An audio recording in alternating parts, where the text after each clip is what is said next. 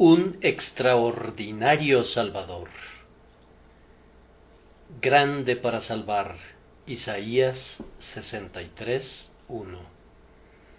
Esta aseveración se refiere, por supuesto, a nuestro bendito Señor Jesucristo, quien es descrito como este que viene de Edom, de Bosra, con vestidos rojos, y quien cuando se le pregunta quién es, responde yo, el que hablo en justicia, grande para salvar.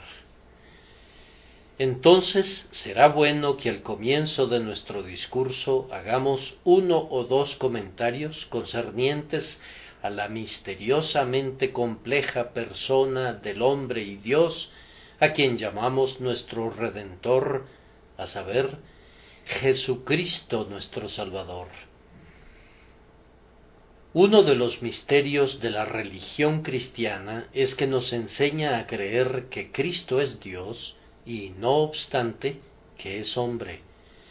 Basándonos en la Escritura, nosotros sostenemos que Él es Dios verdadero, igual y coeterno con el Padre, y que al igual que su Padre, posee todos los atributos divinos en un grado infinito.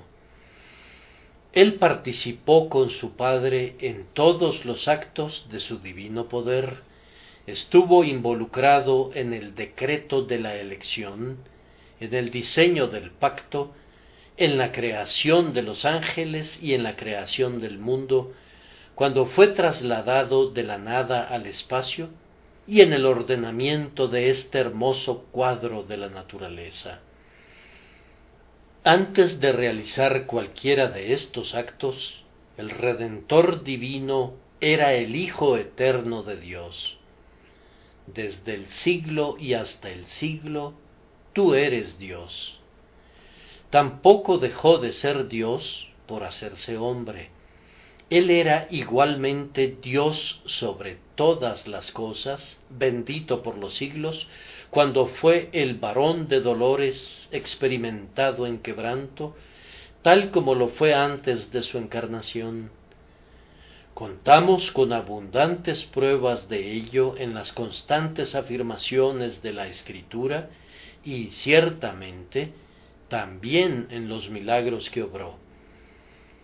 La resurrección de los muertos, la caminata sobre las olas del océano, el apaciguamiento de los vientos y el hendimiento de las rocas, más todos esos maravillosos actos suyos que no tenemos tiempo de mencionar aquí, fueron sólidas y contundentes pruebas de que Él era Dios, muy verdaderamente Dios, aun cuando condescendió a ser hombre. Y la escritura nos enseña con toda certeza que Él es Dios ahora que comparte el trono de su Padre, ahora que se sienta sobre todo principado y autoridad y poder y señorío, y sobre todo nombre que se nombra, y es el verdadero y apropiado objeto de la veneración, de la adoración y del homenaje de todos los mundos. Igualmente se nos enseña a creer que Él es hombre. La escritura nos informa que en el día señalado Él descendió del cielo y se hizo hombre siendo a la vez Dios, y asumió la naturaleza de un bebé en el pesebre de Belén. Dejó de ser un bebé, se nos informa, y creció hasta convertirse en un hombre, y en todo se volvió hueso de nuestros huesos y carne de nuestra carne, excepto en nuestro pecado. Sus sufrimientos, su hambre y sobre todo su muerte y sepultura son sólidas pruebas de que era hombre, un hombre con absoluta certeza, y con todo, la religión cristiana nos exige creer que si bien era hombre, era verdaderamente Dios. Se nos enseña que era un niño nacido, un hijo dado, y sin embargo que era al mismo tiempo el admirable, consejero, Dios fuerte, Padre eterno. Todo aquel que quiera tener una visión clara y correcta de Jesús no debe mezclar sus naturalezas. No debemos considerarlo como un Dios diluido en una humanidad deificada, o como un simple hombre oficialmente exaltado a la deidad, sino como teniendo dos naturalezas distintas que habitan en una persona, no como Dios fundido en hombre, ni como hombre hecho Dios, sino hombre y Dios tomados juntamente en unión. Por tanto, en Él confiamos como el árbitro, el mediador, el Hijo de Dios y el Hijo del hombre. Ese es nuestro Salvador.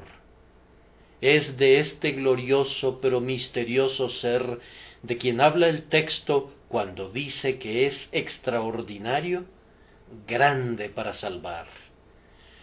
No necesitamos informarles que es extraordinario, pues como lectores de las Escrituras, todos ustedes creen en el poder y en la majestad del Hijo encarnado de Dios. Creen que Él es el regente de la providencia, el rey de la muerte, el vencedor del infierno, el Señor de los ángeles, el amo de las tormentas y el Dios de las batallas, y por tanto no necesitan ninguna prueba de que Él es extraordinario. El tema de esta mañana es una parte de su poderío. Él es grande para salvar. Que Dios el Espíritu Santo nos ayude al adentrarnos brevemente en este tema y que haga uso de él para la salvación de nuestras almas. Primero, vamos a considerar lo que significan las palabras para salvar. En segundo lugar, veremos cómo comprobamos el hecho de que Él es grande para salvar. En tercer lugar, la razón por la que Él es grande para salvar y luego, en cuarto lugar, las inferencias que han de extraerse de la doctrina de que Jesucristo es grande para salvar. Primero, entonces, ¿qué hemos de entender por las palabras para salvar? Comúnmente, cuando la mayoría de los hombres lee estas palabras, considera que quieren decir salvación del infierno. Tienen razón parcialmente, pero la noción es altamente deficiente. Es cierto que Cristo salva efectivamente a los hombres del castigo de su culpa. Él lleva al cielo a quienes merecen la ira eterna y el disgusto del Altísimo. Es cierto que Él borra la iniquidad, la rebelión y el pecado, y que las iniquidades del remanente de su pueblo son pasadas por alto gracias a su sangre y su expiación. Pero ese no es todo el significado que está contenido en las palabras para salvar. Esta deficiente explicación subyace en la raíz de los errores que muchos teólogos han cometido en razón de los cuales han rodeado de brumas su sistema de teología. Han dicho que salvar es arrebatar a los hombres como se arrebata a los tizones del fuego, que es salvarlos de la destrucción si se arrepienten. Pero quiere decir muchísimo más, y casi diría infinitamente más que eso. Salvar significa algo más que simplemente librar a los penitentes de hundirse en el infierno. Por las palabras salvar, yo entiendo la totalidad de la grandiosa obra de la salvación desde el primer deseo santo y desde la primera convicción espiritual hasta la completa santificación. Todo eso es realizado por Dios por medio de Jesucristo. Cristo no sólo es grande para salvar a los que efectivamente se arrepienten, sino que es capaz de hacer que las personas se arrepientan. Él no está ocupado simplemente en llevar al cielo a quienes creen, sino que es poderoso para dar a los hombres nuevos corazones y para generar la fe en ellos. Él no es meramente poderoso para dar el cielo a alguien que lo desea, sino que es poderoso para hacer que el hombre que odia la santidad la ame, para constreñir al despreciador de su nombre a doblar su rodilla delante de él, y para hacer que el réprobo más esclavizado por los vicios se vuelva del error de sus caminos. Por las palabras, para salvar, yo no entiendo lo que algunos pretenden que significan. Nos dicen en su teología que Cristo vino al mundo para colocar a todos los hombres en un estado salvable, para hacer que la salvación de todos los hombres sea posible gracias a sus propios esfuerzos. Yo no creo que Cristo viniera por algo así. Yo no creo que viniera al mundo para colocar a los hombres en un estado salvable, sino para colocarlos en un estado salvado. No vino para ponerlos donde pudieran salvarse por sí solos, sino para realizar la obra en ellos y por ellos de principio a fin.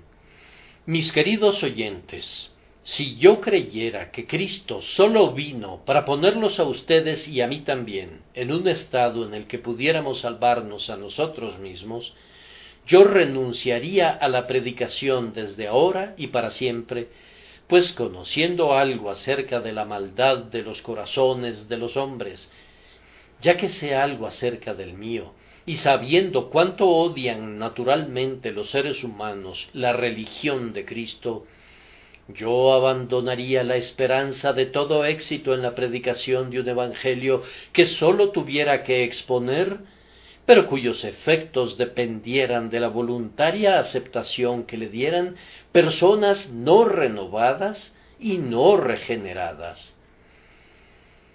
Si yo no creyera que hay una fuerza que sale con la palabra de Jesús, que hace que los hombres se ofrezcan voluntariamente en el día de su poder y que los vuelve del error de sus caminos gracias a la potencia extraordinaria, sobrecogedora y constrictiva de una influencia divina y misteriosa, yo cesaría de gloriarme en la cruz de Cristo.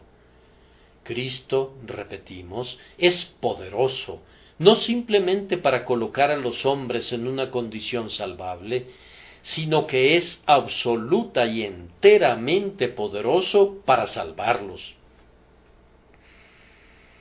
Yo considero este hecho como una de las pruebas más grandiosas del carácter divino de la revelación de la Biblia. Muchas veces he tenido dudas y temores, igual que la mayoría de ustedes los han tenido, ¿Y dónde está el sólido creyente que no haya vacilado algunas veces? He dicho en mi interior, ¿es verdadera esta religión que día tras día predico incesantemente al pueblo? ¿Es la correcta? ¿Es cierto que esta religión tiene una influencia sobre la humanidad? Y les diré cómo me he convencido. He mirado a los cientos, más aún a los miles que me rodean, que una vez fueron los más viles de los viles, borrachos, blasfemos y caracteres semejantes, y ahora los veo vestidos y en su juicio cabal, caminando en santidad y en el temor de Dios, y me he dicho, entonces esto tiene que ser la verdad, porque veo sus maravillosos efectos. Es la verdad porque es eficiente para lograr unos propósitos que el error no podría conseguir nunca. Ejerce una influencia en el orden más bajo de los mortales y sobre los más abominables seres de nuestra raza. Es un poder, un irresistible agente del bien. Entonces, ¿quién podría negar su verdad? Yo entiendo que la prueba más convincente del poder de Cristo no es que Él ofrezca la salvación, no es que les pida que la tomen si así lo desean, sino que cuando ustedes la rechazan, cuando la odian, cuando la desprecian, Él tiene un poder mediante el cual puede cambiarle su mente, puede hacerlos pensar de manera diferente a como lo hacían antes, y puede volverlos del error de sus caminos. Yo concibo que ese es el significado del texto, grande para salvar. Pero eso no agota todo el significado. Nuestro Señor no sólo es grande para hacer que los hombres se arrepientan, para vivificar a los que están muertos en el pecado y para volverlos de sus necedades y de sus iniquidades. Él es exaltado para hacer algo más que eso. Él es grande para hacer que sigan siendo cristianos después de haberlos hecho cristianos, y es grande para preservarlos en su temor y amor hasta llevarlos a la consumación de su existencia espiritual en el cielo. El poder de Cristo no radica en convertir a alguien en un creyente para luego dejar que posteriormente se las arregle por sí mismo, sino que aquel que comienza la buena obra la continúa. Aquel que implanta el primer germen de vida que vivifica al alma muerta, da posteriormente la vida que prolonga la existencia divina y otorga ese extraordinario poder que destroza al final toda atadura de pecado y lleva al alma perfeccionada a la gloria. Nosotros sostenemos, enseñamos y creemos, sobre la base de la autoridad de la Escritura, que todos los hombres a quienes Cristo ha dado el arrepentimiento se sostendrán infaliblemente en su camino nosotros creemos verdaderamente que Dios no comienza nunca una buena obra en un hombre sin concluirla. Creemos que nunca hace que un hombre esté verdaderamente vivo para las cosas espirituales sin que continúe esa obra en su alma hasta el final, asignándole un lugar entre los coros de los santificados. Yo no creo que el poder de Cristo estribe simplemente en llevarme un día a la gracia y que luego me diga que me mantenga por mí mismo allí, sino que radica en ponerme de tal manera en un estado de gracia y en darme tal vida interior y tal poder dentro de mí, que no puedo volverme atrás, así como tampoco el sol en el cielo puede detener su curso, ni puede cesar de brillar. Amados, Consideramos que esto está significado por los términos grande para salvar. Esto es llamado comúnmente doctrina calvinista, pero no es otra cosa que la doctrina cristiana, que la doctrina de la Santa Biblia, pues a pesar de que ahora es llamada calvinismo, no podía ser llamada así en los días de Agustín, y sin embargo en las obras de Agustín pueden encontrarse exactamente estas cosas. Y tampoco debe llamarse agustinismo, pues se encuentran en los escritos del apóstol Pablo, y con todo no era llamada paulismo, simplemente por esta razón, porque es la ampliación y la plenitud del Evangelio de nuestro Señor Jesucristo repitiendo lo que dijimos antes, nosotros sostenemos y enseñamos valientemente que Jesucristo no sólo es capaz de salvar a los hombres que se ponen en su camino y que están anuentes a ser salvados, sino que Él es capaz de hacer que los hombres estén dispuestos, que es capaz de hacer que el borracho renuncie a su borrachera y venga a Él, que es capaz de hacer que el despreciador doble su rodilla y que es capaz de hacer que los corazones empedernidos se derritan ante su amor. Ahora nos corresponde a nosotros mostrar que Él es capaz de hacerlo. ¿Cómo podemos comprobar que Cristo es grande para salvar? Primero presentaremos el argumento más sólido y sólo vamos a necesitar uno. El argumento es que Él lo ha dicho. No necesitamos ningún otro. Sería superfluo añadir otro. Él ha salvado a los hombres. Él los ha salvado en toda la extensión y el significado de la palabra que hemos procurado explicar.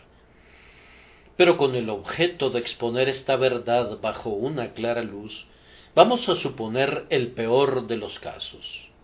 Es muy fácil imaginar, dicen algunos, que cuando el Evangelio de Cristo es predicado aquí a algunas personas que son amistosas y virtuosas y que siempre han sido educadas en el temor de Dios, reciban el Evangelio con amor.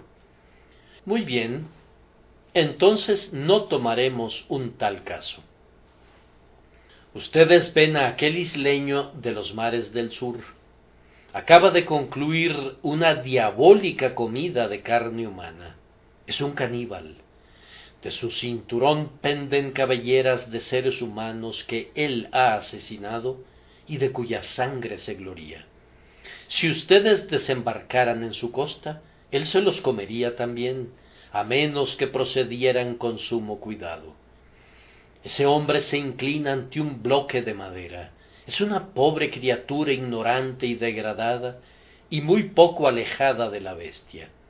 Ahora bien, ¿tiene poder el Evangelio de Cristo para domar a ese hombre, para tomar las cabelleras que penden de su cinturón, para hacer que renuncie a sus prácticas sangrientas y a sus dioses, y hacer que se convierta en un cristiano civilizado? Ustedes saben, mis queridos amigos, que se habla mucho acerca del poder de la educación en Inglaterra. Puede haber mucho de cierto en eso. La educación puede hacer mucho por algunas personas que están aquí, no en un sentido espiritual, sino en un sentido natural. Pero, ¿qué haría la educación con este salvaje? Vayan y pruébenlo. Envíenle al mejor maestro de Inglaterra. Se lo comería antes de que terminara el día. Eso sería todo lo bueno de ese esfuerzo. Pero si va el misionero con el Evangelio de Cristo, ¿qué será de él? Vamos, en multitudes de casos, el misionero ha sido el pionero de la civilización y bajo la providencia de Dios ha escapado de una muerte cruel. Va con amor en sus manos y en sus ojos. Le habla al salvaje. Y fíjense bien, ya que les estamos compartiendo ahora hechos, no sueños. El salvaje depone su hacha de combate. Dice, es maravilloso. Lo que este hombre me dice es prodigioso. Voy a sentarme para escucharlo escucha y las lágrimas ruedan por sus mejillas. Se enciende en él un sentimiento de humanidad que nunca antes ardió en el interior de su alma. Dice, creo en el Señor Jesucristo y pronto está vestido y en su sano juicio, y se convierte en un hombre en todos los sentidos, en un hombre tal como pudiéramos desear que fueran todos los hombres.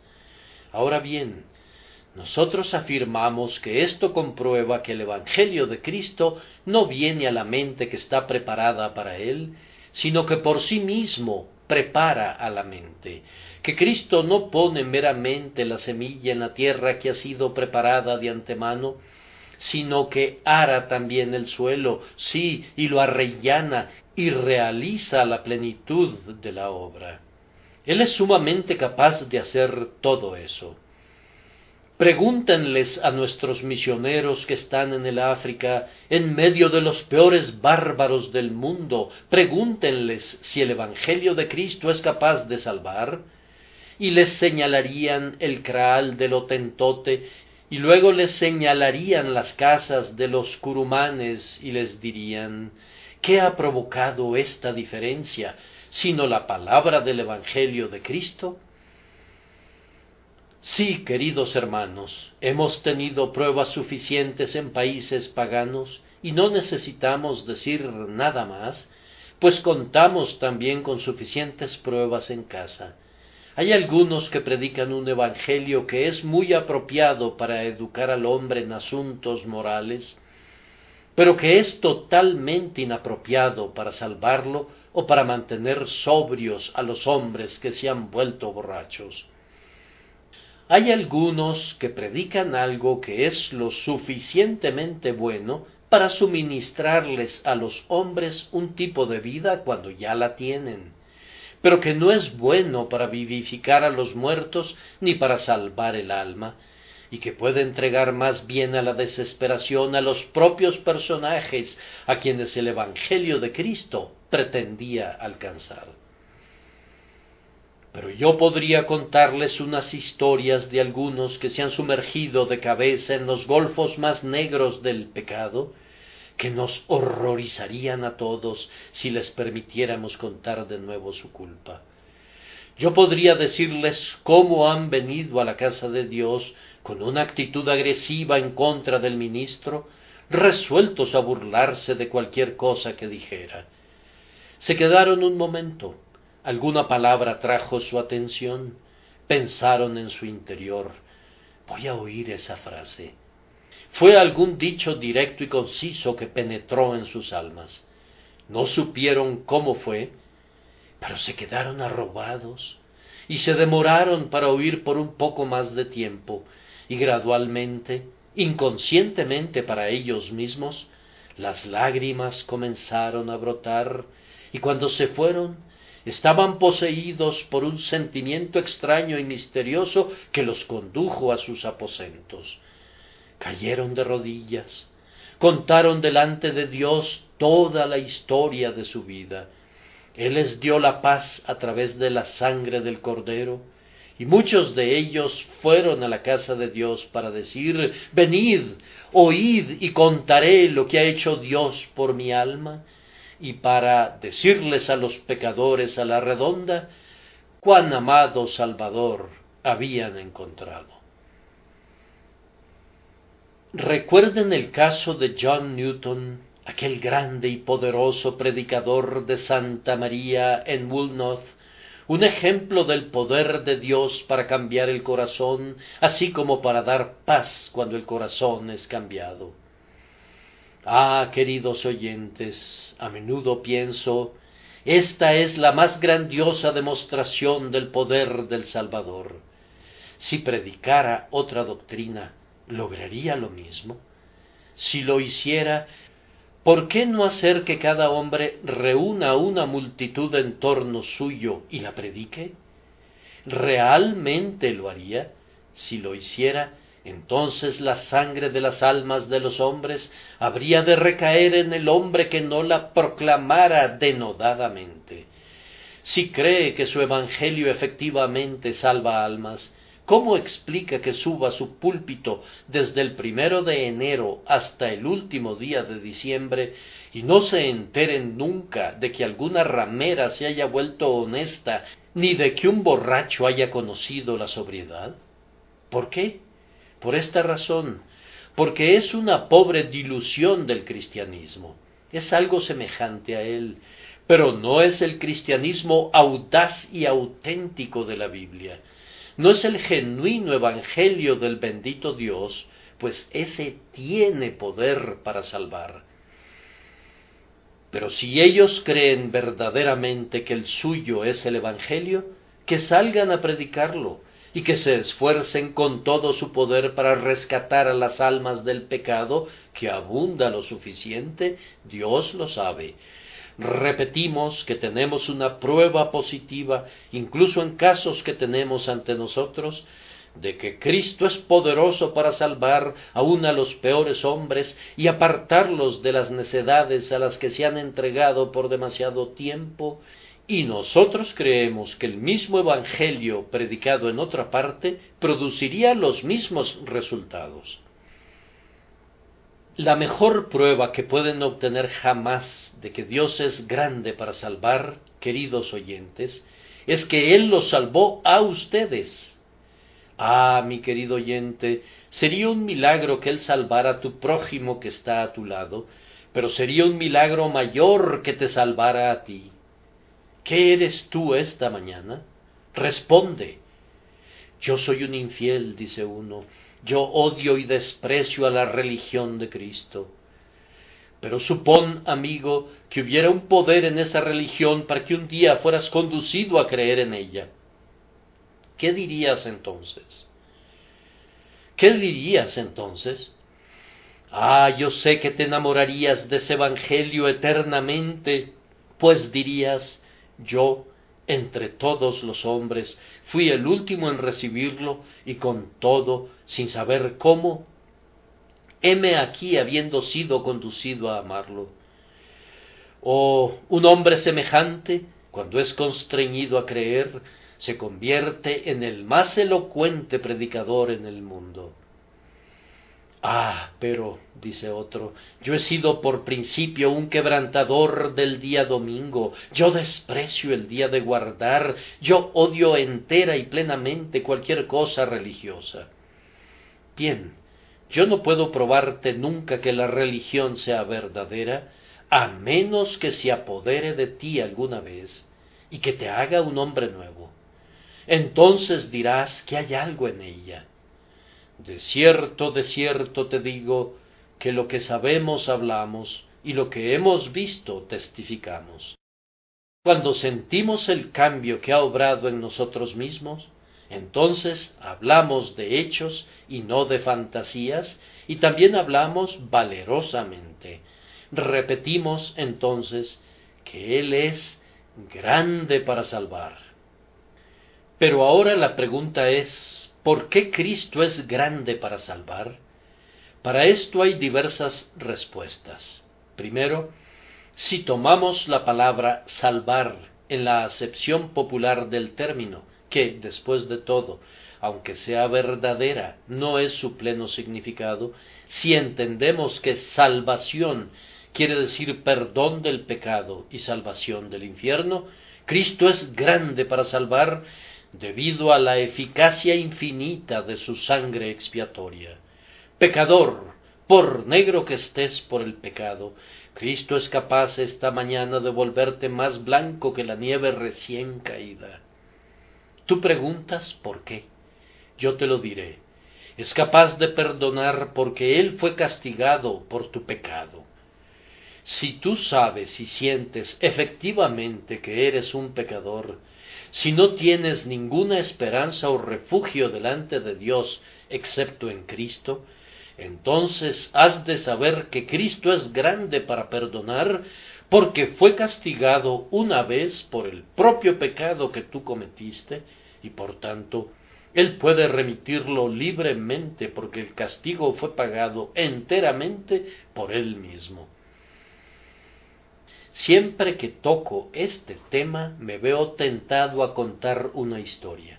Y aunque ya la he contado muchísimas veces a oídos de muchos de ustedes, otros nunca la han oído, y es la manera más sencilla de exponer la fe que tengo en la expiación de Cristo. En una ocasión un pobre irlandés vino a verme a la sacristía. Se presentó más o menos de esta manera.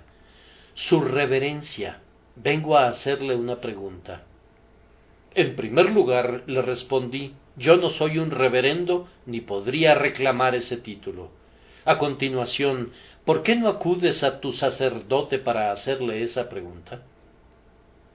Bien, su reveren, quiero decir, señor, yo acudí a él, pero no me respondió de una manera muy satisfactoria que digamos, Así que me dirijo a usted para preguntarle, y si me respondiera, le daría paz a mi mente, pues estoy muy turbado al respecto. ¿Cuál es la pregunta? le dije. Pues es esta. Usted dice, y otros también lo dicen, que Dios es capaz de perdonar el pecado. Ahora bien, yo no puedo ver cómo puede ser justo y con todo perdonar el pecado, pues dijo el pobre hombre, yo he sido tan grandemente culpable que si el Dios Todopoderoso no me castigara, debería hacerlo. Siento que Él no sería justo si permitiera que yo me quedara sin un castigo. ¿Cómo entonces, Señor, puede ser cierto que Él puede perdonar y sin embargo puede conservar el título de justo? Bien, le respondí yo, es por medio de la sangre y de los méritos de Jesucristo. Ah, dijo él, pero entonces yo no entiendo lo que quiere decir con eso. Es el tipo de respuesta que recibí de parte del sacerdote, pero yo quería que me explicara más claramente cómo era que la sangre de Cristo podía ser a Dios justo. Usted dice que lo hace, pero quiero saber cómo.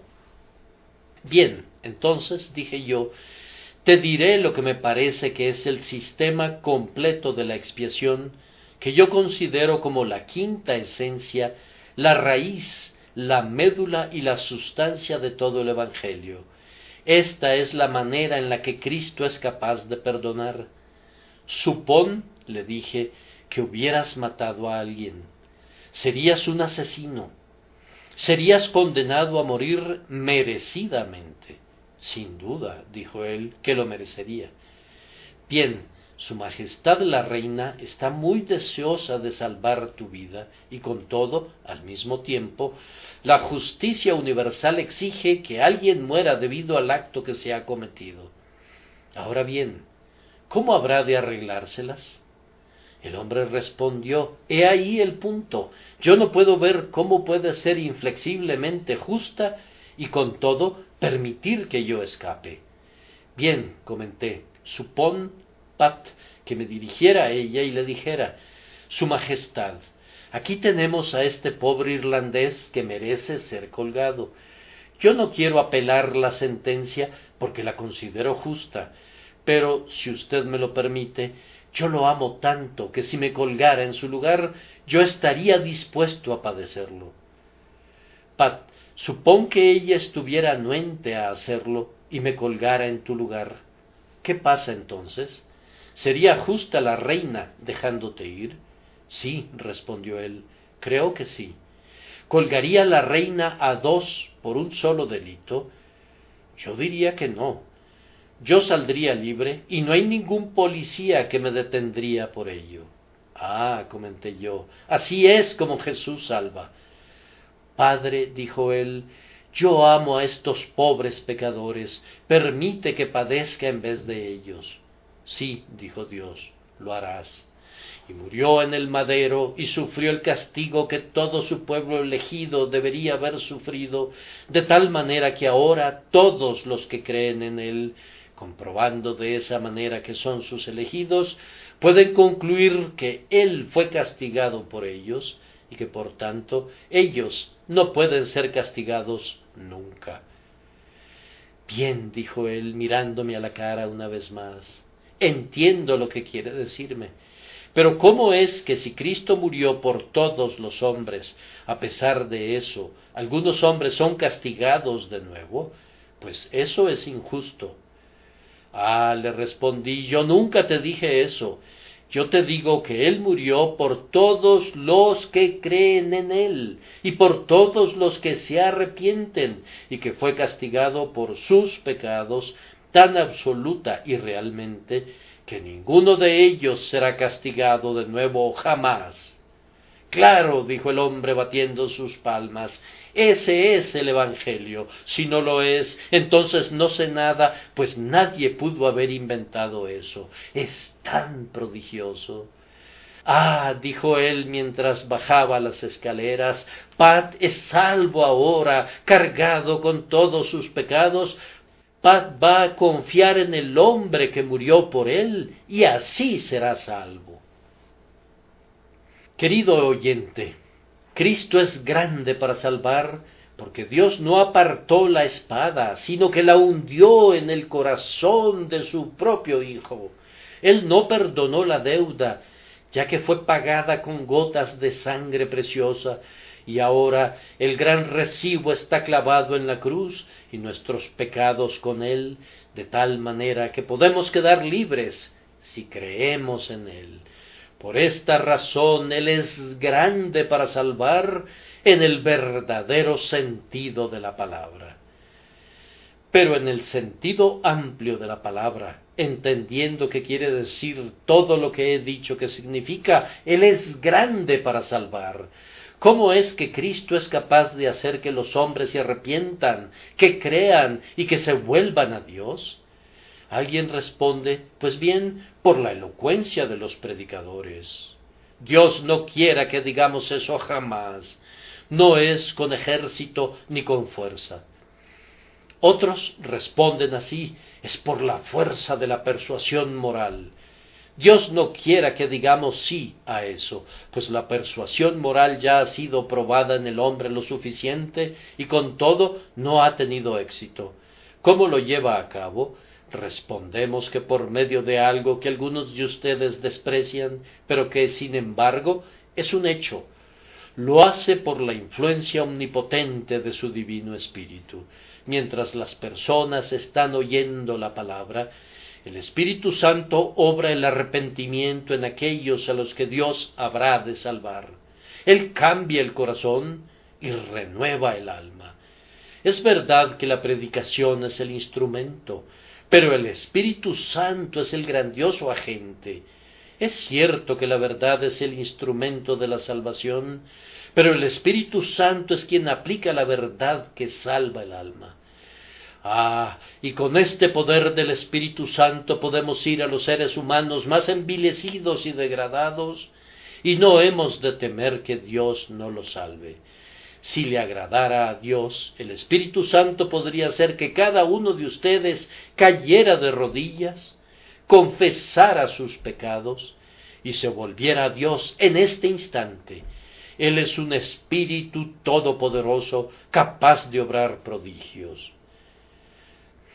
Leemos en la vida de Whitfield que algunas veces, después de la predicación de uno de sus sermones, dos mil personas profesaban a la vez haber sido salvadas, y realmente muchas de ellas lo eran. Nosotros nos preguntamos por qué sucedía así.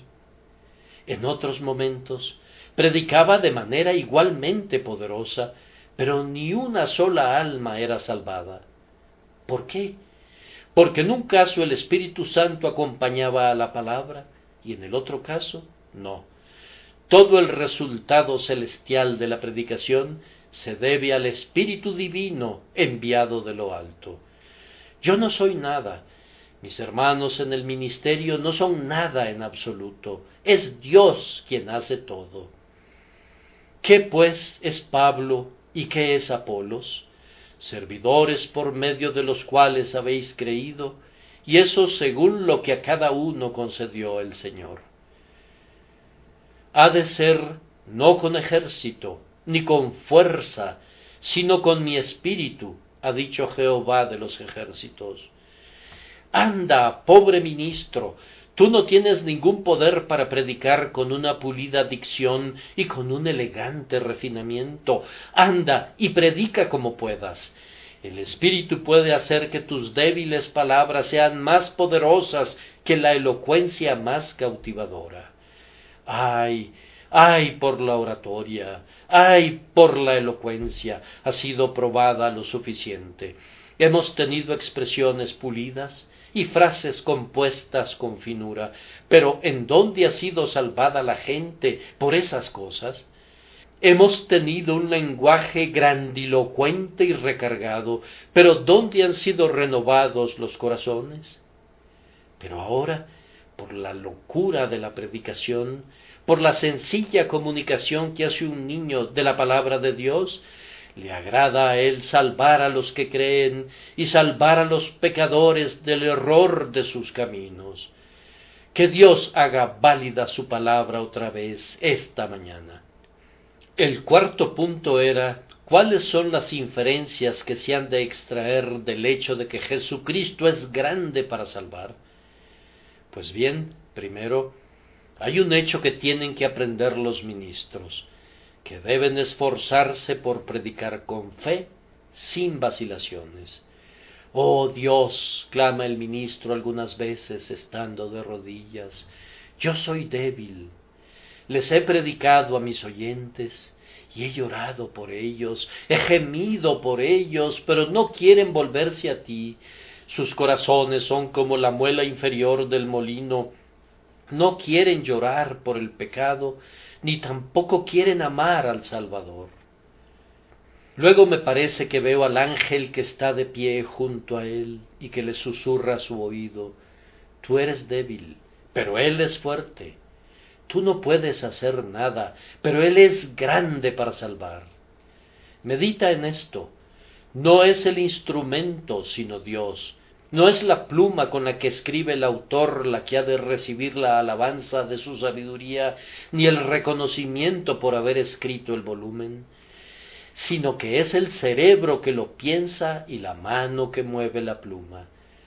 Lo mismo sucede en la salvación. No es el ministro, no es el predicador, sino el Dios que concibe la salvación que después usa al predicador para realizarla.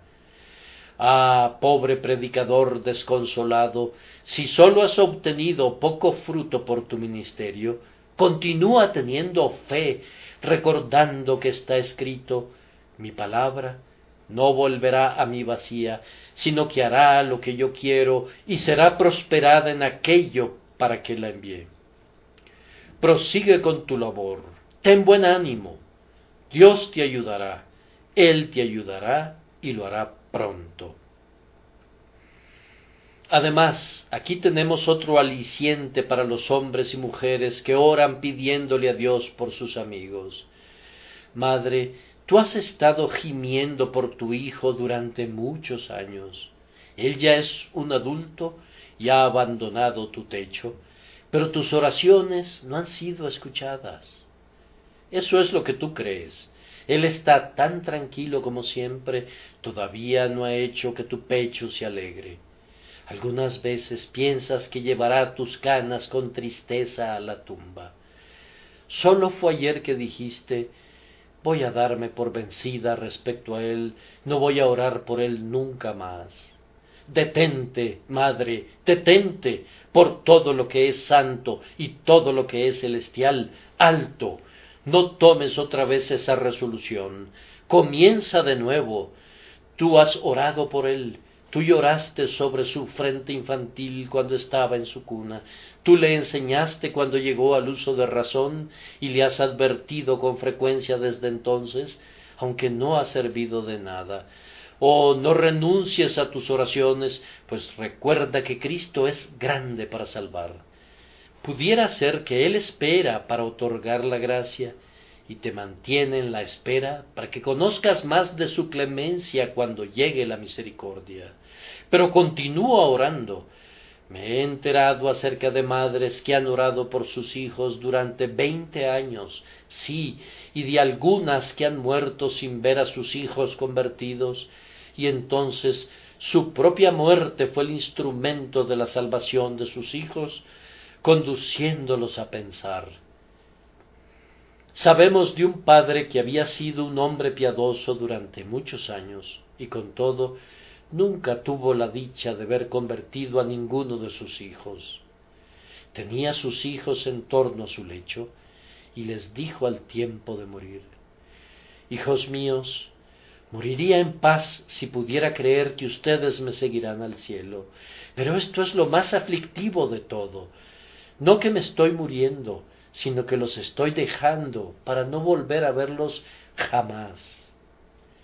Ellos lo miraron, pero no estaban dispuestos a reflexionar en sus caminos. Se marcharon. Su padre se vio sobrecogido de pronto por grandes nubes y por oscuridad de mente. En vez de morir apacible y dichosamente, murió experimentando gran miseria de alma, pero confiando siempre en Cristo al morir musitó. Oh, que hubiera muerto una muerte feliz, pues eso habría sido un testimonio para mis hijos. Pero ahora, oh Dios, esta oscuridad y estas nubes han suprimido en cierta medida mi poder de dar testimonio de la verdad de tu religión. Bien, él murió y fue enterrado. Los hijos asistieron al funeral. Al día siguiente, uno de ellos le dijo a su hermano, Hermano, he estado pensando, nuestro padre fue siempre un hombre piadoso, y si a pesar de ello su muerte fue una muerte muy lúgubre, cuánto más lúgubre será la nuestra sin Dios y sin Cristo. Ah, respondió el otro, ese pensamiento me sacudió a mí también. Ellos subieron a la casa de Dios, oyeron la palabra de Dios, regresaron a casa y se pusieron de rodillas en oración y para su sorpresa Descubrieron que el resto de la familia había hecho lo mismo y que el Dios que no había respondido nunca la oración del Padre en vida, la respondió después de su muerte y por medio de su muerte también, y precisamente por esa muerte que se veía como improbable de obrar la conversión de alguien. Continúa orando, entonces, hermana mía, continúa orando, hermano mío. Dios aún llevará a tus hijos y a tus hijas a su amor y temor, y tú te regocijarás por ellos en el cielo, si no lo hicieras nunca en la tierra. Y finalmente, mis queridos oyentes, hay muchas personas aquí esta mañana que no sienten ningún amor por Dios, ni ningún amor por Cristo, pero sienten un deseo de amarlo en sus corazones. Ustedes están diciendo, oh, ¿Puede Él salvarme? ¿Puede ser salvado un ser despreciable como yo? Allí estás parado en lo denso de la multitud y ahora estás diciendo en tu interior, ¿podré un día cantar en medio de los santos en lo alto? ¿Puedo ver que mis pecados sean borrados por la sangre divina? Sí, pecador, Él es grande para salvar y eso es un consuelo para ti. ¿Te consideras tú el peor de los hombres? Te golpea la conciencia como con un puño de hierro y dice que todo ha terminado contigo, que estarás perdido, que tu arrepentimiento no te servirá de nada, que tus oraciones no serán escuchadas nunca, que tú estarás perdido para todos los fines y propósitos? Mi querido oyente, no pienses así. Él es poderoso para salvar.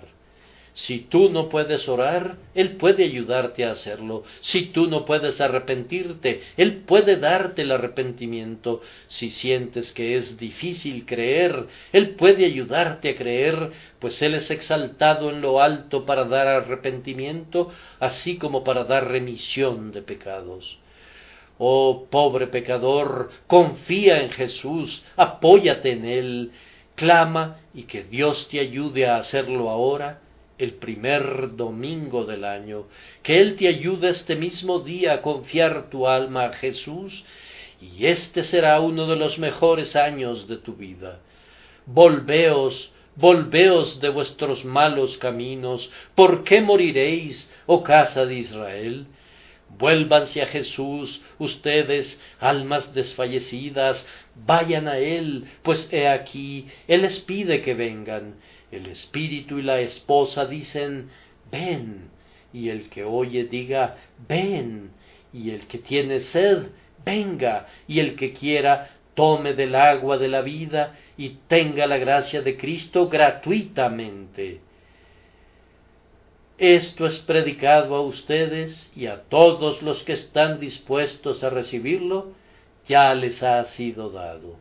Que Dios por su gracia los haga anuentes y salve sus almas por medio de Jesucristo nuestro Señor y Salvador. Amén.